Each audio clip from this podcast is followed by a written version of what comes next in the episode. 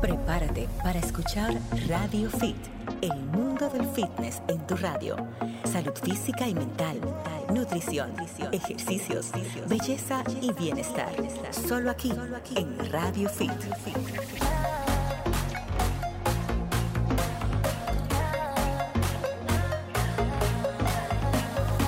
¿Qué, tal amigos? Están a punto de escuchar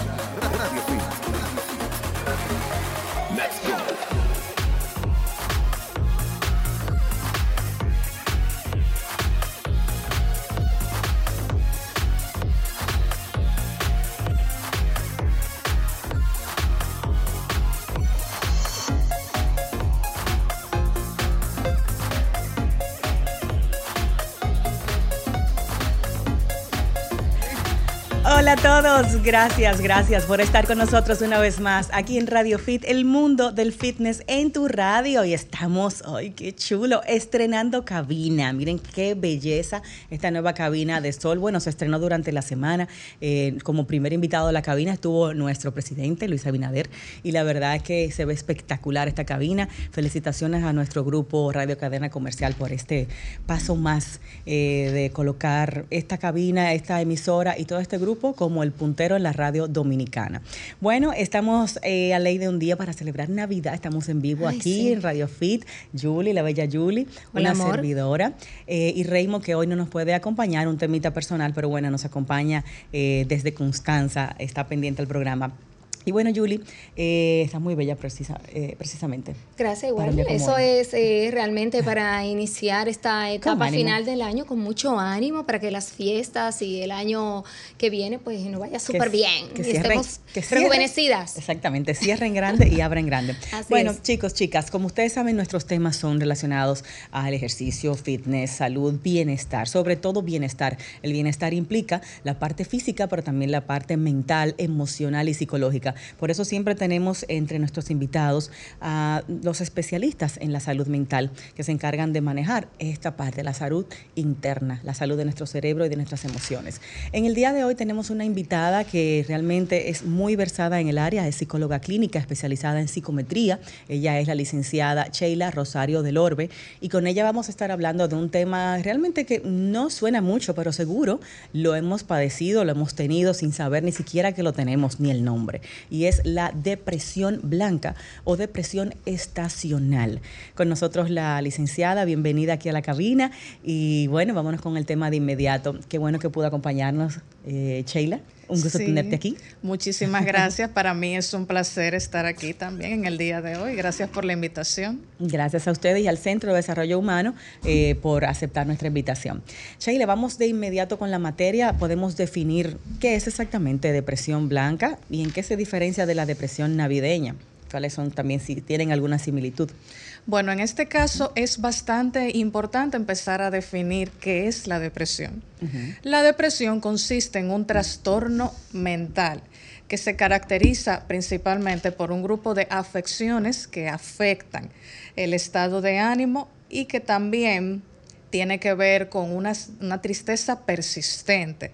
Entonces, ¿en qué se diferencia de la depresión blanca? Bueno, la depresión blanca es un tipo de depresión estacional, un tipo de trastorno depresivo estacional que suele ocurrir durante, los, eh, durante el final de otoño y principios del invierno. Solamente en esa estación del año, en esas dos estaciones. Exactamente, en esas estaciones en las que los días se, suelen ser más cortos y que también disminuye la temperatura y más cuando vamos a esos países donde la temperatura es particularmente baja y que incluso cae nieve.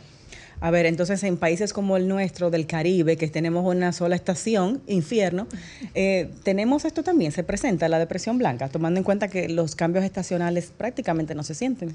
No, claro que sí que se puede dar, porque realmente, aunque este viene siendo un país tropical, cuando estamos en estas épocas, por ejemplo, como ahora en el mes de diciembre que disminuye la temperatura, existe un cambio en el ambiente. Entonces, en ese caso, sí. Y eh, estamos eh, realmente, eh, anochece mucho más temprano. Entiendo que eso también tiene mucho que ver, influye. Sí, claro que sí, porque ya en ese caso Ya cuando empieza a disminuir lo que es la luz del sol, ustedes saben que la luz del sol nos ayuda bastante a producir lo que es la vitamina D. Entonces la producción de vitamina D contribuye a lo que es la producción de serotonina, que la serotonina es un neurotransmisor que está muy relacionado a la depresión. Importante que usted haga esa aclaración porque pensamos que esas serotoninas, con solo tomar el suplemento como tal, lo vamos a conseguir, pero en el caso de la vitamina D y la serotonina es a través del sol. Esa sensación de bienestar que vamos a conseguir es a través de los rayos del sol, no solamente con el suplemento de vitamina D.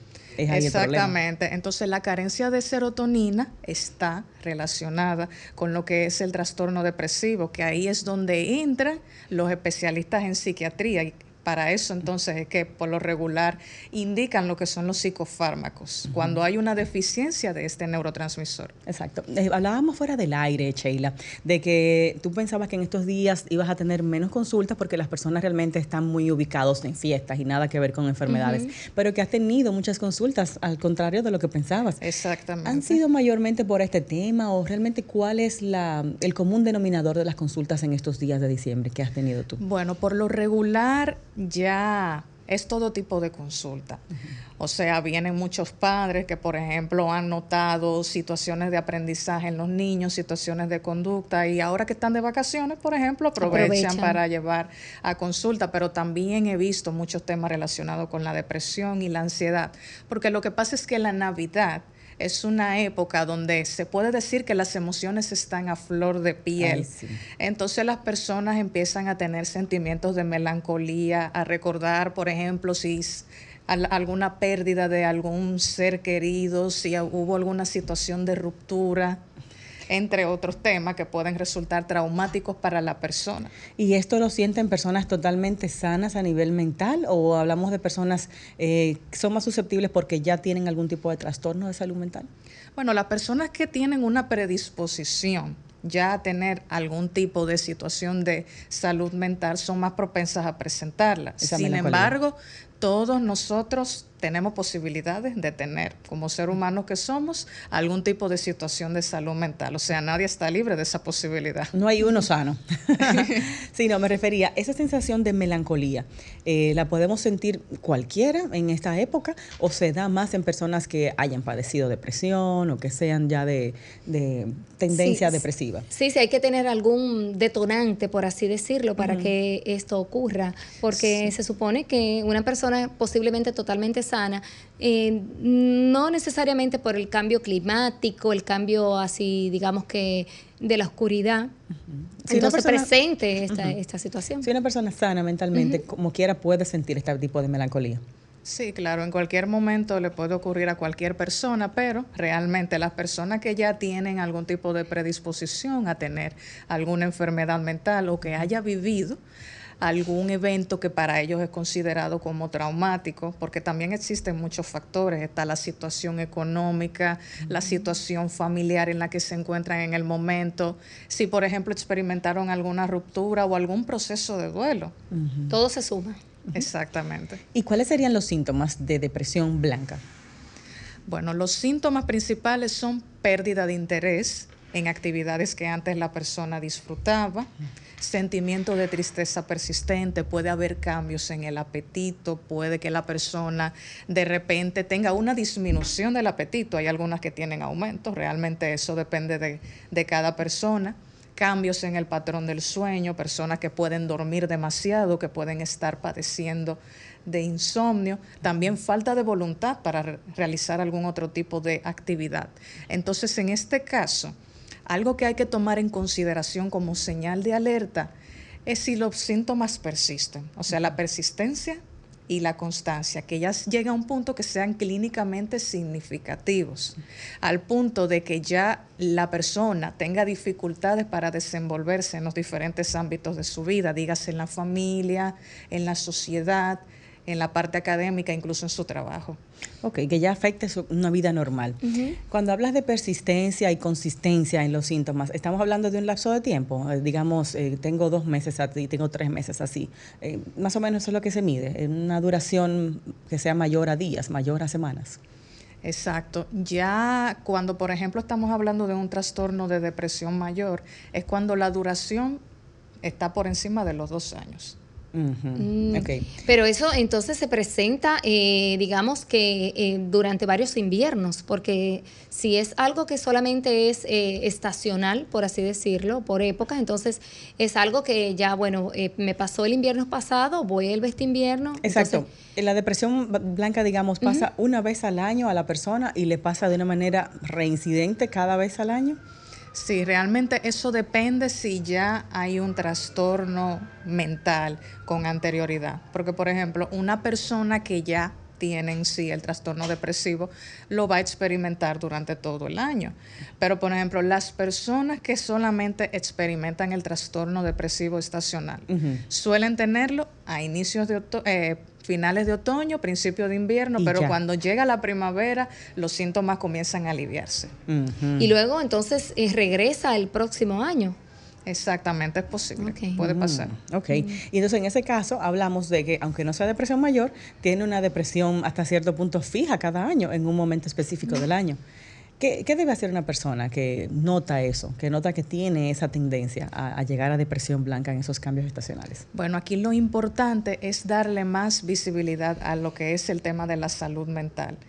Lo primero es psicoeducar a las personas, porque de esa manera ellos pueden saber cuándo identificar si ellos mismos o alguien que está a su alrededor está presentando alguna situación de salud mental. Entonces, al momento de identificar esas señales, sea en sí mismo o alguna persona cercana, dirigirse a un profesional, sea un psicólogo, en caso de que sea necesario, puede ser ya con un psiquiatra. O sea, ya cuando la persona empieza a notar que el malestar es tan significativo, ya de manera clínica, que le impide desenvolverse de manera adecuada en su vida normal, entonces es importante que acuda donde un especialista.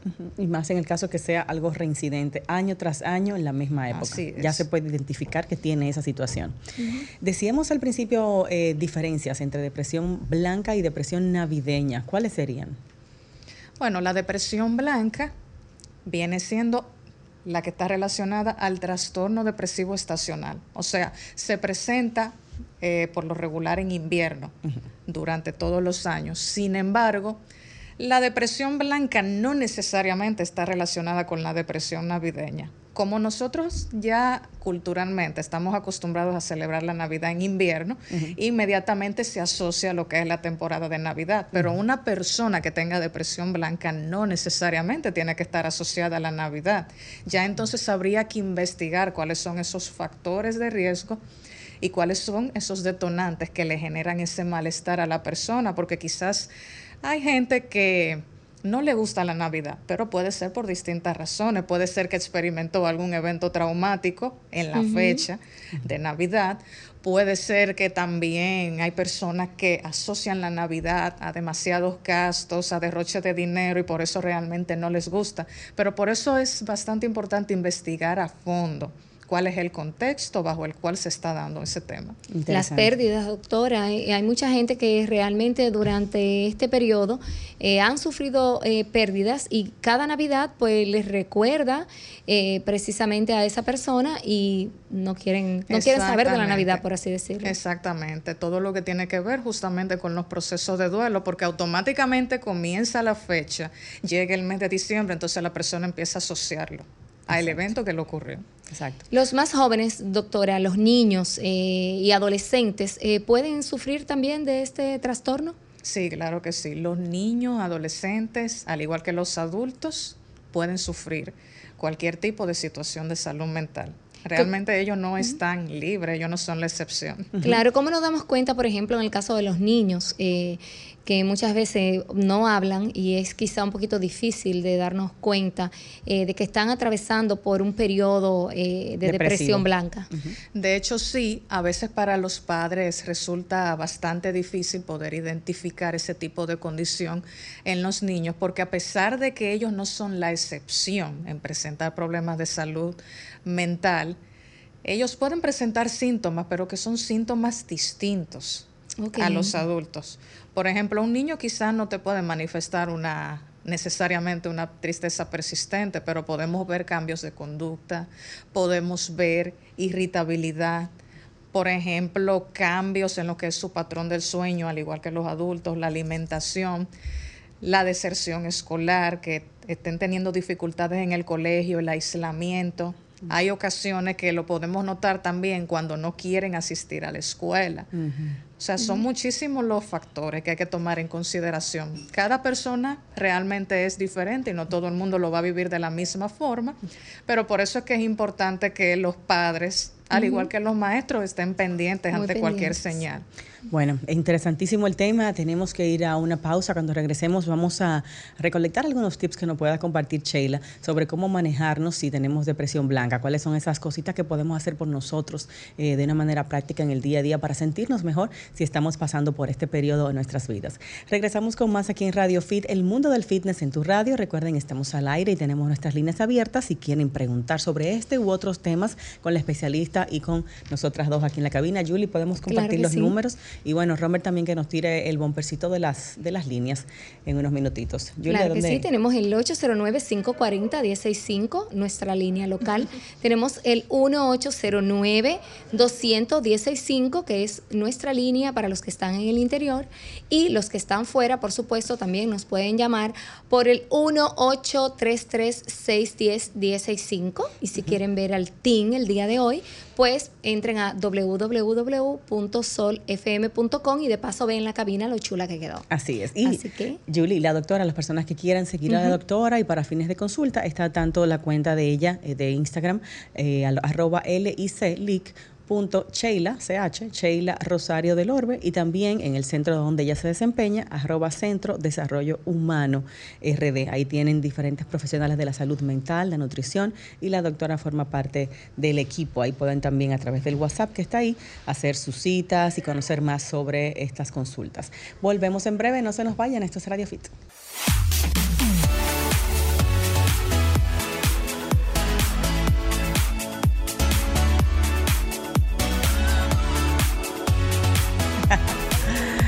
Al aire, al aire, gracias por continuar con nosotros. Esto es Radio Fit, el mundo del fitness en tu radio desde el 2008 contigo, llevándote salud, bienestar, fitness, de todo eso que tú necesitas para estar bien por dentro y por fuera. Y como parte de la salud, parte esencial de la salud física es la salud mental, porque cuerpo, bueno, cuerpo. No, en, cuerpo, sano. Mente, sana, señores. Por eso siempre tenemos especialistas que van al área de salud mental, la salud emocional. Estamos hablando en el día de hoy con la especialista eh, Sheila Rosario del Orbe, psicóloga clínica especializada en psicometría. Empezamos hablando del tema depresión blanca, depresión navideña y vamos a continuar abordando esos temas sobre esta enfermedad realmente que casi no, no sabemos. A veces pensamos que es algo, una tristeza pasajera, que es algo normal, que es algo que tiene que ver con sucesos, pero en realidad es una enfermedad que debemos saber detectar a tiempo para evitar las posibles consecuencias negativas que tiene en nuestra vida y bueno, para los que nos rodean también, que padecen tanto como el depresivo. Yo tengo una preguntita, doctora, eh, con relación precisamente todavía al tema de eh, la Blanca Navidad. Eh, la depresión blanca se presenta mucho en otros países y aumenta la tasa de suicidio. Eh, ¿Qué pasa acá en República Dominicana? ¿Hay un aumento de suicidio durante este periodo? Bueno, de hecho, ahora mismo eh, en la República Dominicana, según datos de salud pública, el 4,7% de personas está experimentando lo que es el trastorno depresivo. O sea, personas que ya han sido diagnosticadas con depresión. Hay un dato bastante alarmante también, y es en los adolescentes. Los adolescentes, eh, el suicidio viene siendo la tercera causa de muerte mm. en adolescentes, ya después de homicidios y consumo de sustancias. Wow, mucho. Eso, ese dato es de República Dominicana. Exacto, sí. Wow, señores, atentos. Doctora, una persona que ha tenido, ha padecido depresión y está tal vez eh, en remisión, se podría decir, ¿son del tipo de personas que son más vulnerables a tener depresión blanca, depresión estacional? Las personas que ya han tenido trastorno depresivo mayor.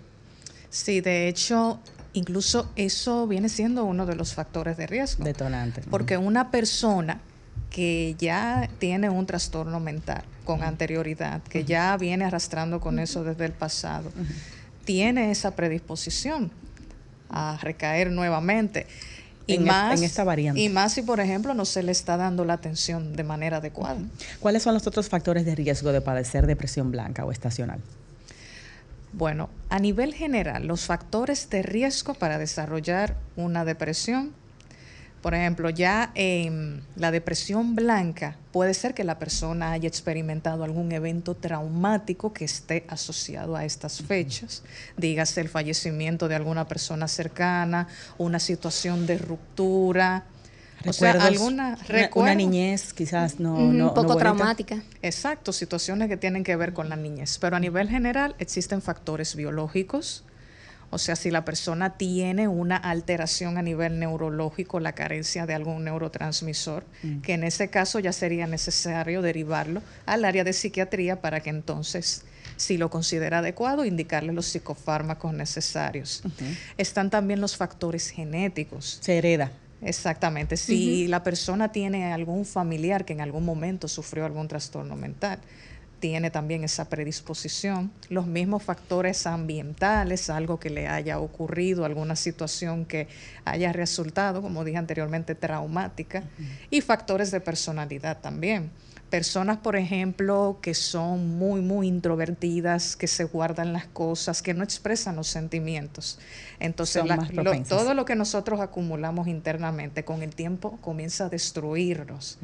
Entonces, eso es algo también. O sea, que, es, es, saludable ser un baúl abierto, vamos a decir más que un baúl cerrado. Exacto, no es que sea malo que una persona sea introvertida, porque realmente cada persona posee características, diferencias individuales y eso no tiene nada de negativo. Y además de que estamos acostumbrados, según la cultura de, la raza, que todo el mundo tiene que hablar mucho, que siempre tiene que ser extrovertido. Nuestra cultura es así. Pero lo importante es que cuando se tiene la oportunidad, tratar de liberar todo eso que tenemos dentro, exteriorizar todos esos sentimientos, porque todo eso puede salir más adelante de manera inadecuada, de manera violenta puede terminar derivando en eh, situaciones de salud física, síntomas físicos, puede comenzar a somatizar incluso. Daño a sí mismo. Sheila, mm. aparte de obviamente ir a un especialista, ¿qué otras cosas podemos hacer en el día a día? ¿Cuáles tips nos puedes compartir para sentirnos mejor si estamos pasando por un proceso depresivo? Eh, algunas técnicas, eh, cosas en específico, un tipo de ejercicio, suplementos específicos que nos ayuden con el ánimo. ¿Qué nos pudieras recomendar para aplicar de una manera práctica y sentirnos mejor? Exactamente. Lo primero es tener una alimentación nutritiva y balanceada, porque realmente la manera también en la que nos alimentamos va muy de la mano con nuestra salud mental. El dormir de manera adecuada, si se le hace posible realizar algún tipo de ejercicio, buscar alguna actividad que le resulte placentera, incluso también tomar en consideración que no está solo, que aparte de que tiene una red de apoyo, que tomar en cuenta que hay personas que pueden estar experimentando esa misma situación. Aparte, no culparse a sí mismos y tomar en cuenta que, por ejemplo, existen muchas exigencias en torno a la Navidad. Demasiadas. porque como las personas lo asocian a una época que tiene que ver con la felicidad, con la celebración. El hecho Hay que sentirse bien obligado. Exacto, como que es algo obligatorio el sentirse bien y eso está muy lejos de la realidad porque no todos los días uno está bien. Uno tiene que permitirse sentirse mal si en algún momento así lo está. Y es saludable darse ese permiso de sentirse mal. Totalmente saludable. Sheila, nos comentabas fuera del aire que en estos días tú hiciste como una pequeña encuesta entre tus pacientes de a quienes les gustaba la Navidad y los ponías contentos y a quienes no. Y te salió que la mayoría eran unos Grinch. Exacto, totalmente. No dentro de los pacientes, sino dentro de los seguidores de Instagram. O sea, yo coloqué una encuesta, ¿cómo te sientes? Exacto. ¿Cómo te sientes en esta Navidad? Grinch Entonces, es, eh, para los que han visto la película o no la han visto, que odia la Navidad y todo lo que tiene que ver con la Navidad. Esa es la idea. Sí, exacto. Y la mayoría, más del 70%, contestó que se sentía como el Grinch. ¿Y, qué, está pasando ¿Qué te opinas de eso? Sí, lo que sucede es que, a diferencia de lo que muchos nosotros pensamos, la Navidad también es una época que es difícil emocionalmente para muchas personas, porque también el hecho de tener que gestionar el estrés festivo, porque mucha gente lo ve como motivo de celebración la mayoría del tiempo, pero el hecho de tener que hacer regalos, la preparación de la cena, los las planes. Salidas, Ay, yo soy un eh, Realmente sí, las actividades, hay muchas actividades, el tránsito horroroso. Mi pregunta, ¿ser Grinch significa que tengo depresión blanca? No. No necesariamente, ah, no, porque realmente la mía ya pasó rosada. puede que a algunas personas les resulte un poco desagradable la Navidad, pero no necesariamente quiere decir que están depresivos. Ah, bueno, ok, perfecto, perfecto. En estos días no, no sé si estás al tanto de ese caso, y bueno, tú, Julie, yo como seguidora de Friends, la serie esta de televisión, que Matthew Perry, uno de sus actores súper queridos, pues falleció. Eh, estaba llevando una terapia de supuestamente ketamina, unas infusiones que se hacen a nivel psiquiátrico, y parece que él la llevó ya a nivel recreativo y bueno, y murió. Pero el fin es que este chico estaba supuestamente repuesto ya con su depresión controlada según sus médicos. Entonces la pregunta, Chayla, es, la depresión realmente es un monstruo que siempre va a estar ahí, nunca nos va a dejar. ¿Nos podemos curar definitivamente de la depresión o simplemente tenemos espacios, momentos, periodos sin ella? O sea, ¿se quita, se cura o simplemente se tranquiliza la depresión? Bueno, realmente eh, la depresión o cualquier otro trastorno mental se puede controlar. Se puede controlar siempre y cuando se lleven los cuidados adecuados y necesarios. Ahí dijiste controlar, no curar. No curar. Ahí va mi pregunta, no se cura. Esa persona siempre tiene que estar atenta a que tiene que estar atenta, exactamente, porque muchas veces hay personas que abandonan, abandonan la terapia porque ya se siente bien, inmediatamente dicen, bueno, eh, ya no voy a necesitar ir al psicólogo, ya no voy a necesitar la medicación. Exacto, que incluso retiran la medicación por sí mismos y consultar a su médico y eso lo que puede terminar es en una recaída.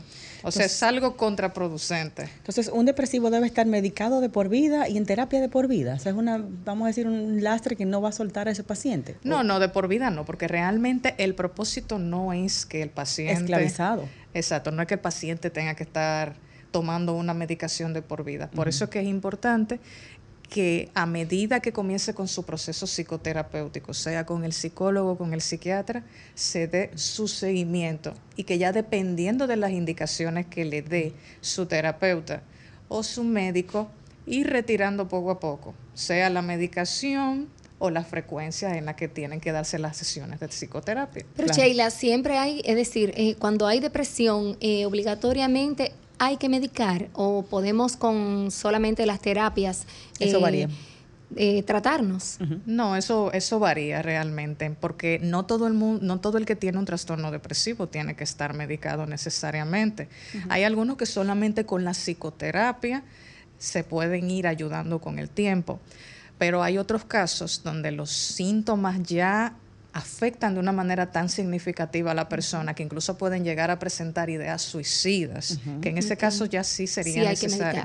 Algo importante que me gustaría destacar, y bueno, con, las personas que he tenido cercanas, que han padecido este, esta enfermedad, es que muchas veces entendemos que el depresivo siempre está triste y tirado en una cama llorando, y nada que ver. De hecho, hay personas muy, muy depresivas que siempre están contentas, vivarachas.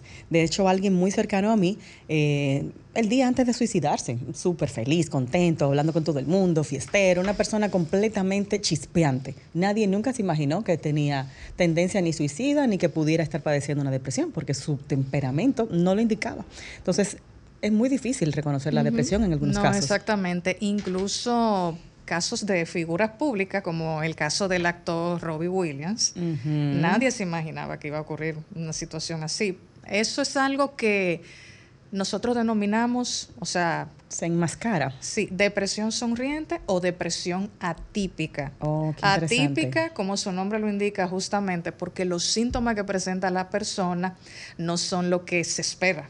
No son los síntomas que, que realmente la persona por lo regular se lo imagina. Una persona que tiene depresión no siempre se va a mostrar triste, como mencioné anteriormente, Las personas tienen diferencias individuales y no todo el mundo va a manifestar un trastorno de la misma forma. O sea que hay una depresión sonriente, una persona que está contenta, que para nada pareciera ser un depresivo. Exacto, el alma de las fiestas, el que siempre está contento, el que nunca tiene un problema. A esa persona también hay que prestarle atención también. Bueno, porque no es normal tampoco. peligroso. No es normal siempre estar en alta, ¿verdad? Siempre estar arriba, chispeante, no es normal tampoco. Exacto, todo en exceso hace daño. Sí. Ah, pero miren qué punto. O sea, esa alma de la fiesta, ese contento, ese nice, que todo está perfecto, hay que analizar que pudiera tener una situación, ¿verdad?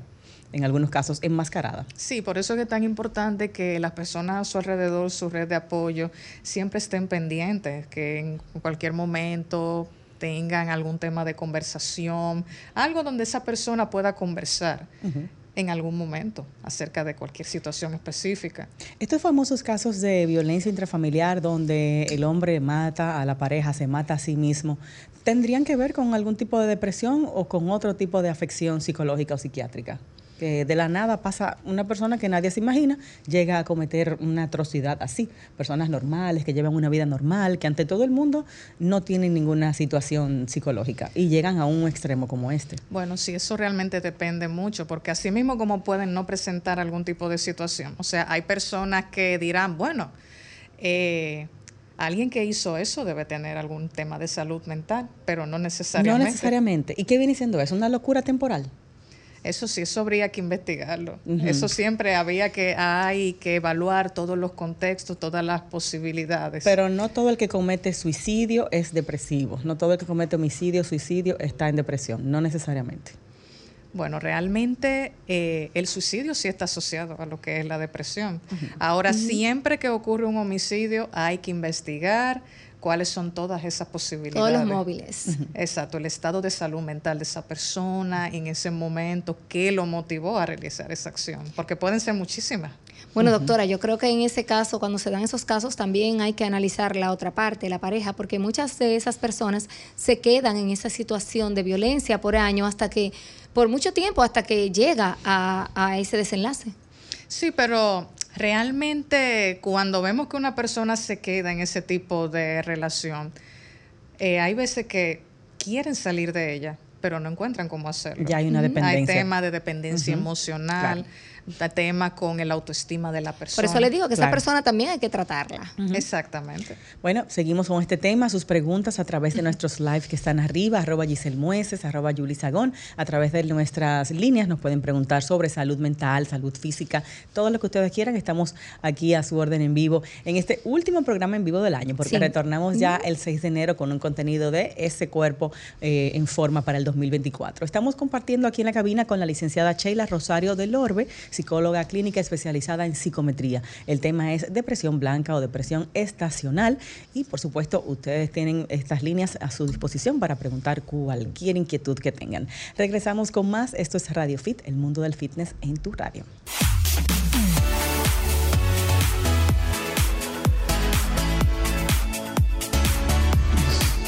Estamos de vuelta con ustedes. Gracias por continuar en sintonía con Radio Fit, el mundo del fitness en tu radio. En Instagram estamos asimismo como arroba Radio Fit con Giselle, arroba Giselle Mueces, arroba Julisa Gon con J y S, y la doctora arroba Lick Sheila Rosario del Orbe, Sheila con CH.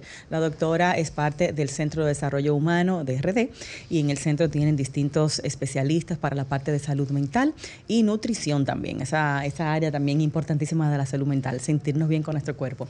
Estamos hablando con la doctora de depresión, depresión blanca, estacional y todo este tipo de afecciones de nuestras emociones que se presentan con más eh, frecuencia en épocas como esta, que son muy demandantes emocionalmente, de tiempo, en fin, es la Navidad realmente para muchos, como Yulisa, es una época de desenfreno, de fiesta, de mucho alcohol, de comerse todo lo que no tanto alcohol, Giselle, eso de vez en cuando una copita, y Giselle me tiene desacreditada, señores, yo no, realmente yo no tomo tanto, yo me tomo una cavita el fin de semana, y, claro, hay que disfrutar, hay que compartir, porque, por ejemplo, Richard Marín, que es uno de nuestros eh, más queridos colaboradores acá, nos dijo que las personas que duran más realmente son las que más comparten y más disfrutan en, entre grupos, en amigos. Así que Giselle, y te lo cogiste a pecho, te lo cogiste a pecho y quieres durar 200 años porque le has dado duro. Claro que sí, señores, hay que llegar a la vejez con dignidad. Ay, Dios mío.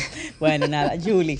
Eh, Julie es totalmente anti-Grinch, lo cual con Julie este programa está, me imagino que... Equilibrado. equilibrado. Me gusta la Navidad eh, siempre. Doc, una preguntita. El tema suplementos, por ejemplo, en mi caso, yo uso muchos para el aumento de serotonina, para los neurotransmisores. Eh, ¿Tiene alguna información o tip que compartirnos, por ejemplo, del azafrán para ese tema mismo de la depresión, eh, GABA, 5-HTP, este tipo de suplementos? ¿Hay suplementos naturales que nos puedan ayudar un poquito para el tema de ánimo, de estado de ánimo? Sí, claro que sí. O sea, realmente existen muchos suplementos y a la vez también vitamínicos que ayudan bastante con el tema del estado de ánimo. Por eso es que es tan importante siempre, siempre ir de la mano con el especialista del área. Siempre hacerlo todo bajo la supervisión de un profesional. Ok. ¿Pero alguno en particular que usted le guste que tome su paciente o recomendar alguno? Yo me tomo mi vitamina D con cada doctora para estar siempre en alta. Sí, exactamente. sí, la vitamina D es bastante importante, pero por eso es que estaba resaltando anteriormente que es muy importante también que de vez en cuando salgamos a tomar sol, que justamente a eso es que está asociado la depresión blanca, la disminución de salud solar. Ok, o sea que en estos días debiéramos sacar un tiempito extra y buscar un momento de sol en el día y dar esa Exacto, caminar, hacer ejercicio. Todo eso nos ayuda bastante. ¿Cuál ejercicio? al aire libre. ¿Hay alguna actividad física que sea más beneficiosa para la depresión entre los cardiovasculares, las pesas? ¿O todos tienen un mismo beneficio para los neurotransmisores? Sí, realmente todo tipo de ejercicio tiene beneficios para nuestra salud física y también para nuestra salud mental. Hay algunas personas que realmente no les gusta mucho el hecho de hacer ejercicio, pero yo siempre les digo, el hecho de caminar, aunque sea así al pasito, por lo menos 30 minutos, eso, exacto, eso también le puede ayudar bastante, porque el contacto con la naturaleza, el aire libre también es algo que nos puede ayudar a todos a mantenernos como aquí, en el aquí y el ahora. el contacto con las personas, el poder observar todo lo que hay a tu alrededor, eso es algo también que nos ayuda como a despejarnos. Doctora, se está recomendando incluso mucho últimamente también el contacto, por ejemplo, eh, con, la tierra, eh, los pies descalzos, uno caminar en, la tierra, en la grama, precisamente para uno eh, relajarse, conectarse y sentirse con mucho más vitalidad Sí, exactamente. De hecho, eso es parte de unas técnicas que nosotros lo conocemos también como mindfulness, que eso es lo que nos ayuda como a tener ese contacto con el aquí y el ahora. Exacto. Porque realmente cuando hablamos de depresión estamos hablando de un exceso de pasado. Mm. Y la ansiedad tiene que ver con un exceso de futuro. Entonces, lo adecuado es que nosotros nos encontremos aquí, plantados en, el, presente. Aquí veo algo muy interesante en su Instagram que me llama la atención. Acá dice que hay personas que son capaces de sonreír, vivir momentos alegres y aún así tener sentimientos suicidas. ¿Cómo conviven estas, estas cosas? Personas capaces de vivir momentos de alegría, sonreír y aún así tener ideación suicida o, o deseos de cometer sí, suicidio. Exactamente. De hecho, por eso es que tenemos que prestar atención, como estuvimos comentando anteriormente, esas personas que siempre están felices, esas personas que, que por lo regular nosotros pensamos que no tienen ningún tipo de problema, pero que realmente no sabemos qué es lo que está ocurriendo realmente dentro de su mente. Entonces, por eso es que es importante mostrar empatía, que esa persona sepa que puede tener a alguien en quien contar, una red de apoyo que en cualquier momento puede tener ante cualquier situación que pudiera, por ejemplo, desahogarse. Cuando hablamos de ideación suicida o de tendencia suicida, ¿estamos hablando de lo mismo? ¿Pudiéramos definirlas? Ideación como tal, suicida, las personas no, no indican que quieren cometer un suicidio pero pasa por su mente eh, lo que es la idea en sí. Exacto, la ideación suicida tiene que ver con todos esos pensamientos, esos pensamientos que están relacionados justamente con el tema del suicidio. Hay personas incluso que se imaginan cómo lo harían, en qué momento lo harían, aunque realmente no lleguen a efectuarlo. Que eso es la diferencia entre ideación y lo que es el intento, porque el intento ya es una persona que en algún momento trató de efectuarlo. Okay. La ideación se queda como, digamos, en el plan solamente. Exacto. En el plan. Pensamientos, como dicen. O tal vez ni tiene deseos de hacerlo, sino que le pasan estas ideas. Exacto. Tienen que ver ya más con pensamientos de muerte que no necesariamente la persona que tiene ese tipo de pensamiento no es que realmente quiera hacerlo. Exacto. Y tal vez no sean pensamientos de suicidio como tal, sino de muerte, como pensar, bueno, estoy aquí, pero tantas cosas, como que ahora me voy a morir. Ese tipo de, pensamientos, como que ¿para qué tantas cosas? Y al final el resultado es el mismo. Exacto. Digamos algo así, como no verle mucha salida a, las cosas, más que eso. Que de hecho una persona que se suicida no es que de por sí realmente quiere morirse, sino que ya viene viendo el tema de la muerte como la única solución ya a, que está a todos sus problemas, agotado emocionalmente. Ya. Mm. Entonces ahí es cuando estamos ya hablando de un caso en el que hay que tener una, digamos, algo completo en cuanto a un equipo de psicólogos, psiquiatras para sacar a una persona de un estado así. Exactamente. Eh, Julie siempre pregunta estos temas que están relacionados a los niños, a los adolescentes. ¿Cuáles son los factores de riesgo de depresión en nuestros niños y adolescentes? ¿Cuáles son esas cosas que los pueden conducir a ellos en algún momento a sentirse así o a padecer esta enfermedad? Para estar los padres alertas a, a estos factores de riesgo. Bueno, un fenómeno que hemos estado observando bastante es el tema del bullying el acoso escolar, eso puede ser un factor desencadenante de situaciones de depresión en los niños. También si existe una relación disfuncional en la familia, que el niño está viviendo dentro de un ambiente violento, algún proceso de divorcio que puede estar afectándolo de manera significativa. También están los factores de personalidad si es un niño que tienden a aislarse, un niño que suele ser, por ejemplo, muy tímido, eso es algo que hay que prestar mucha atención. Por eso que yo le digo a los mm. padres que muchas veces nosotros no, no venimos con, como con un librito para criar a los niños, ningún padre es perfecto, pero que nosotros siempre vamos a saber cuando nuestro hijo presenta alguna situación que para nosotros no es anormal. Y todo eso puede ser como una señal de alerta. Porque, por ejemplo, cualquier cambio puede ser una persona que de repente no es religiosa y de un día para otro comienza a hablar de la religión. Eso es algo que hay que prestarle atención porque eso es un cambio muy significativo. Una persona que es calmada, que de repente comience a ser demasiado irritable, eso también es algo significativo. Lo importante es reconocer las señales y prestar ese tipo de atención cuando se presentan. En el caso de los niños y adolescentes, aquí lo principal ocurre en casa, o sea, los padres tenemos que estar pendientes, pero también eso es un papel de los maestros, porque en las escuelas pueden tener incluso un comportamiento distinto al del hogar. de la casa. Porque cuando ellos se encuentran en el colegio, en el colegio ellos están teniendo contactos con niños de su edad, contactos con sus pares, y ahí entonces ellos se desenvuelven de una manera distinta. El uso de redes sociales eh, pudiera, ah, tenemos una llamadita. La tenemos arriba, Romer. Sí, buenas. Radio Fit, hola. Saludos, buenas tardes desde las Américas, Nick Marconi, el cuarto bate de Radio Fit. Bueno, pero ese sí está muy animado, ese está en Navidad, de verdad. El anti-Grinch en persona. Adelante, Nick. Para desearle todo buenas, una noche buena y Gracias, yo que tengo conocimiento del tema, quiero decir que es un tema de la caja de Pandora. Bueno, sí, es un tema que... comprendo que la depresión, eso es una zona de confort negativa, en donde entra el duelo, la depresión, la dejadez, la baja autoestima y la pereza. Pero quiero pedirle un par de tips de cómo sacar de esa zona de confort, porque una persona que se le mueren los familiares para enfrentar el duelo, o una depresión que uno deja de comer afectando las rutinas. Eso es muy buena pregunta, la del duelo. Pero es posible, siempre el tema de la psicología tuvo y está muy ligado a lo espiritual. Mm, Hasta que la evolución de la ciencia se separaron lo espiritual de la psicología.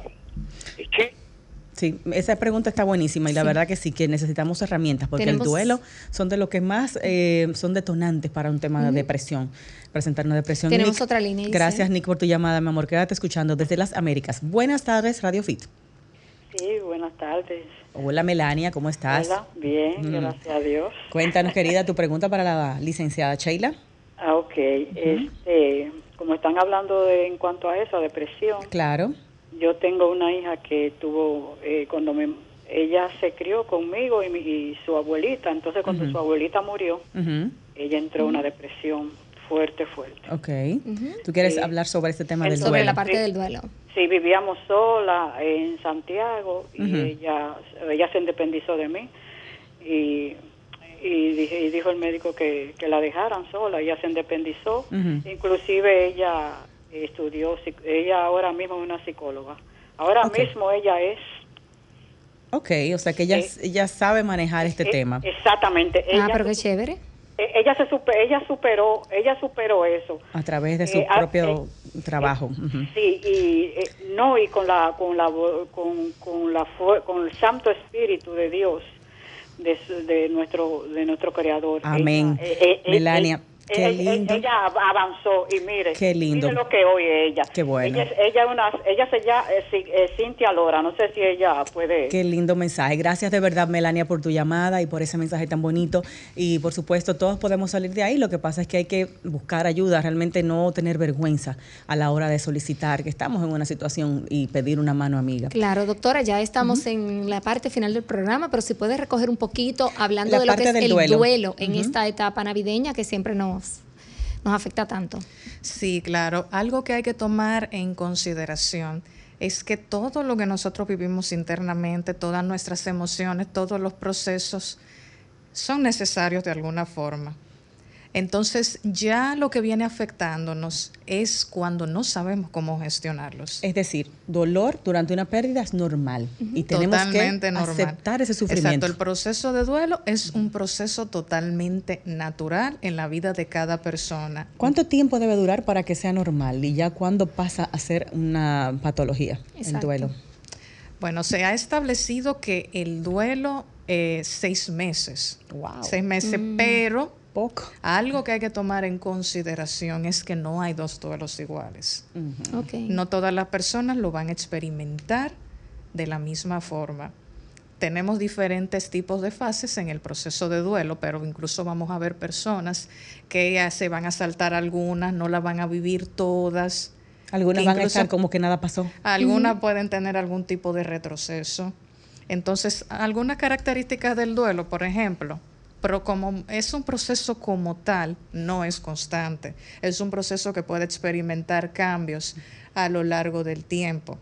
Entonces, por ese motivo es que se la persona puede estar experimentando diferentes situaciones. ¿Y qué es lo sano? ¿Cuáles serían los tips para poder vivir un duelo sano? ¿Permitirnos sentir esto? ¿Permitirnos llorar todo lo que queramos? O porque casi siempre te dicen, no llores, no sufras. va a estar mejor. No, todo lo, todo lo contrario. De hecho, es bastante importante procesarlo, permitiéndonos sentir que los sentimientos se manifiesten de la manera en la que están ocurriendo. Si, por ejemplo, la persona tiene ganas de llorar, que se le permita llorar, que eso también puede ser bastante reparador porque ya incluso la misma persona va a llegar un momento que se va a dar cuenta cuando ya va a poder detenerse. Ahora bien, lo que tenemos que cuidar es que no se vuelva un duelo patológico o un duelo no resuelto, que ya eso viene afectando a la persona de una manera significativa a lo largo del tiempo. Ahí hay que buscar entonces ayuda. Exactamente. Bueno, pues nada, lamentablemente el tiempo se agotó y bueno, hemos aprendido mucho de cómo gestionar estas emociones, eh, cómo reconocerlas, sobre todo que muchas veces ahí es que está el fallo, que no sabemos si estamos pasando por un proceso normal o una situación patológica. Con Sheila pudimos eh, obtener estos tips, estas ayudas. Y si quieren ustedes ayudarse aún más y tener un saludable 2024, el tema salud mental hay que ponerle mucha atención, de ahí sale todo, señores, de ahí sale la salud física, de ahí sale el éxito, de ahí sale la productividad, de ahí salen las buenas relaciones sociales y de pareja. Entonces, este tema de salud mental es prioridad, ¿eh? ante todo prioridad. Antes era secundario, ahora es número uno. Antes que el mismo Jim, entiendo yo, salud aquí arriba. No, Sheila lo dijo, Giselle, una buena alimentación, actividad física y salud mental. Así que si ustedes creen que están pasando por algún proceso, busquen ayuda. Claro que sí. Amigos, gracias por la sintonía, por todo el apoyo, por todo el cariño durante este año completito y todos los anteriores. Esperamos que mañana tengan una noche hermosísima en familia, en armonía. Y bueno, si no van a estar en familia, no importa, que se sientan contentos con ese momento, compartir con ustedes mismos, eh, ser felices en la situación que estemos, hacer todo lo posible por estar y sentirnos bien. Eh, será hasta el próximo año, ¿verdad que sí? Que nos juntemos aquí. Sí, señor. Sheila, gracias, mi amor, por acompañarnos. Y bueno, recordar a los amigos oyentes que estás ahí en el Centro de Desarrollo Humano RD a la orden a partir de enero, me imagino ya, ¿verdad? También. Sí, claro. Bueno, pero para emergencias también. Feliz Navidad Navidad. feliz Navidad a todos. Gracias por estar con nosotros. Un besote de parte del equipo Radio Fit. Hasta la próxima. Bye bye. Sol 106.5, la más interactiva. Una emisora RCC Miria.